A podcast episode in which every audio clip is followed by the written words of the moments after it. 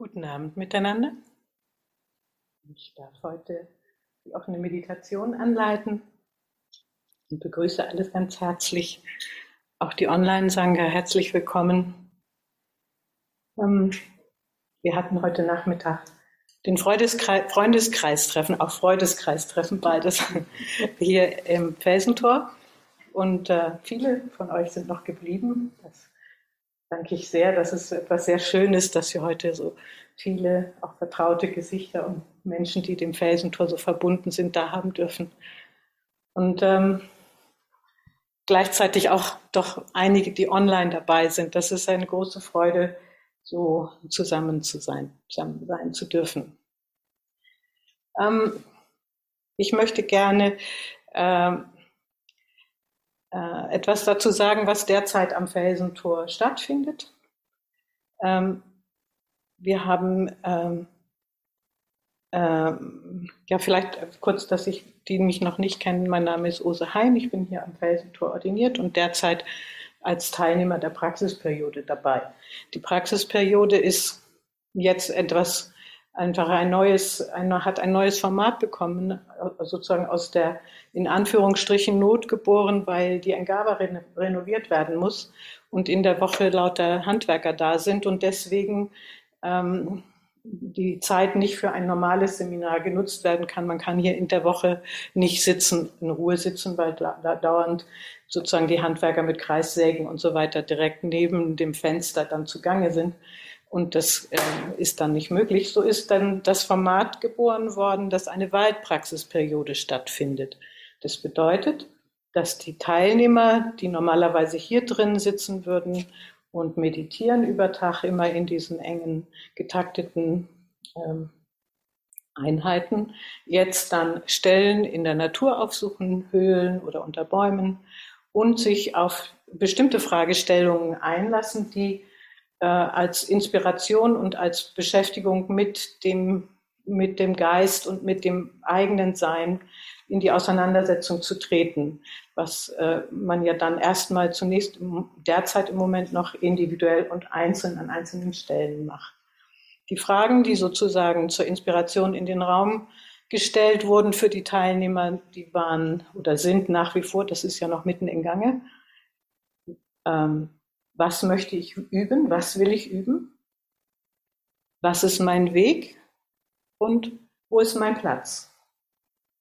Also so ganz zentrale, sehr ähm, grundlegende Fragen, die bewegt werden. Und um sich dem zu nähern, gibt es dann sozusagen waren dann verschiedene Schritte aufgebaut, wie man sich dem nähern kann, um dann auch Antworten aus diesen Fragestellungen vielleicht mit nach Hause nehmen zu können.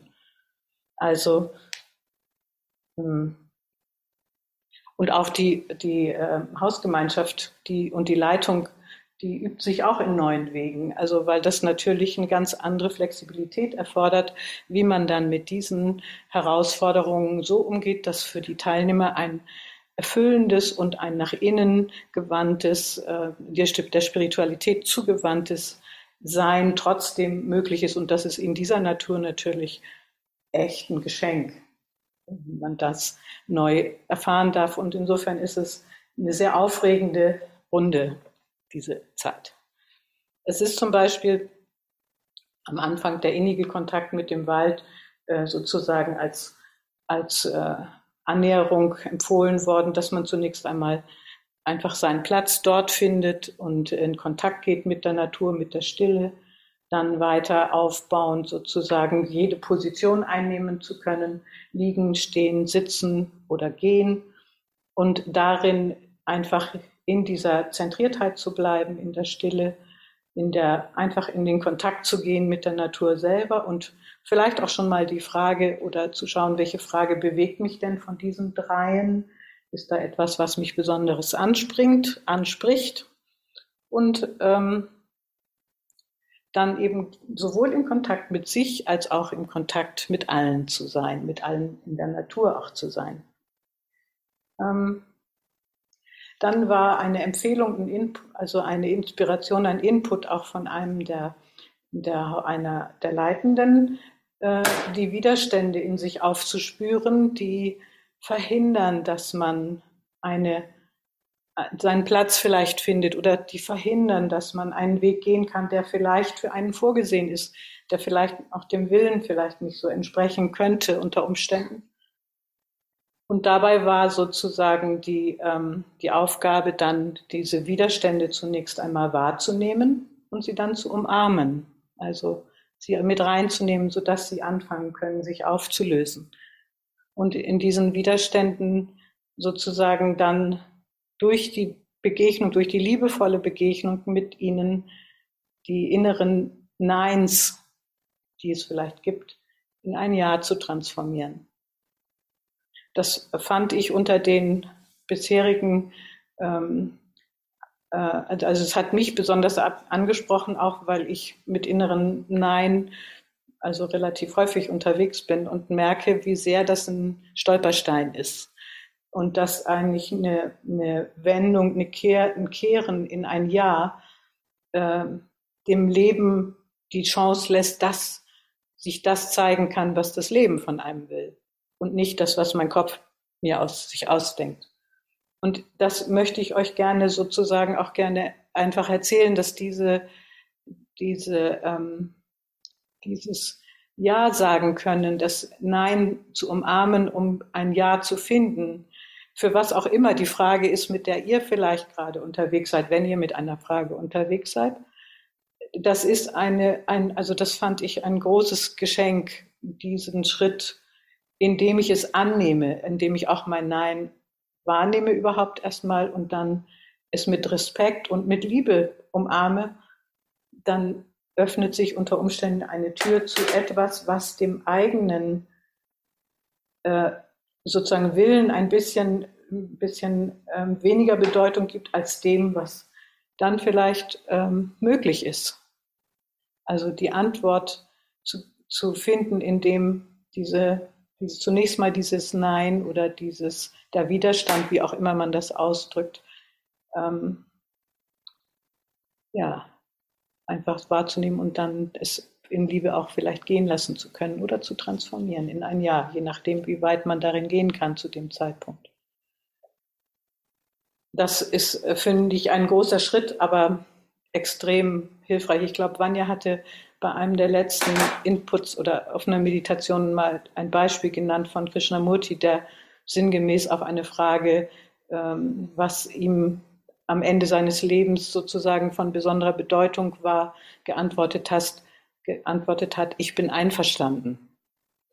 Und also das ist für mich ähm, selber schon eine Herausforderung und ich glaube für jeden, weil wir alle da mit unserer Individualität immer am Ringen sind. Und das fand ich ein großes Geschenk, dass äh, Krishnamurti dieses, äh, diesen Satz am Ende seines Lebens so sagte, ich bin einverstanden mit allem. Und ich glaube, dass dann die Schönheit des Lebens eigentlich erst richtig aufblühen kann.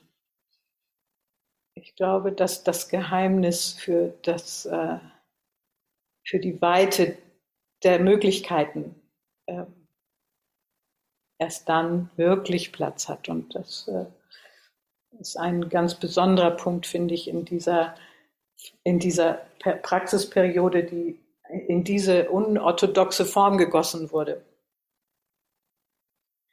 Dann äh, ist es jetzt über diesen Punkt eigentlich hinaus in der, in der Praxisperiode, die derzeit läuft. Und es geht mehr darum, die Balance zu finden zwischen in die Stille finden und wieder äh, in die Fragestellung einzutauchen, in die Stille finden, in die Natur, sich verbinden mit der Natur, sich auch verbinden dann in Reflexionsrunden. Das ist ein neues Element, was sich ein, was eingeführt wurde, damit wir uns auch wieder zusammenfinden aus dieser aus dieser äh, Vereinzelung in der individuellen Auseinandersetzung mit der eigenen Thematik in das gemeinsame Teilen. Und da war auch also ein Erlebnis, was ich sehr, ähm, sehr berührend fand. Ich hatte eine Situation wahrgenommen als, das kommt aus meiner Prägung, ich bin sozusagen sehr konservativ und so erzogen und äh, habe es wahrgenommen als so muss es, so darf es doch nicht sein, so muss es nicht, so, so, so geht es doch nicht.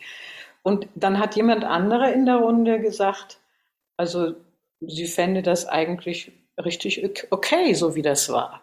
Und das hat mir so die Augen geöffnet, dass meine, mein inneres Nein aus meiner Prägung kam. Und nicht, weil das wirklich so anstößig irgendwie in, gewesen wäre. Also das ist, es sind manchmal Bagatellen, die einem, die einem sozusagen verwehren, eine, eine Situation einfach so zu nehmen, wie sie ist und das ja, das einfach nur zu bejahen. So ist es und so ist es gut. Ganz, es ist ganz schlicht. Und das, diese Reflexionsrunde sozusagen hat dann diese, diese, dieses Gemeinsame wieder, das konnte das dann wiederfinden und habe mich nicht nur wirklich irgendwie nur, nur wirklich schlecht gefühlt, sondern das konnte sich wieder auflösen. Also diese Mischung zwischen ich gucke in mich selbst, ich gucke auf mich selber und ich teile das mit anderen. Das Teilen auch in der Runde, heute in der großen Runde im Freundeskreis, das war ein sehr, schön, sehr schönes Erlebnis. Immer viel zu kurz, aber wenigstens doch noch mit Kaffee und Kuchen eine gemeinsame, ein gemeinsames Erlebnis in dieser schönen Natur. Dafür bin ich sehr, sehr dankbar, dass das alles Platz hat in diesem, in diesem Raum, in diesem, was wir hier gemeinsam erleben dürfen. Ja, und den Raum der Stille zu halten, ist das, was dann wieder auch sowohl die Praxisperiode als auch uns hier betrifft und auch die Online-Sangha.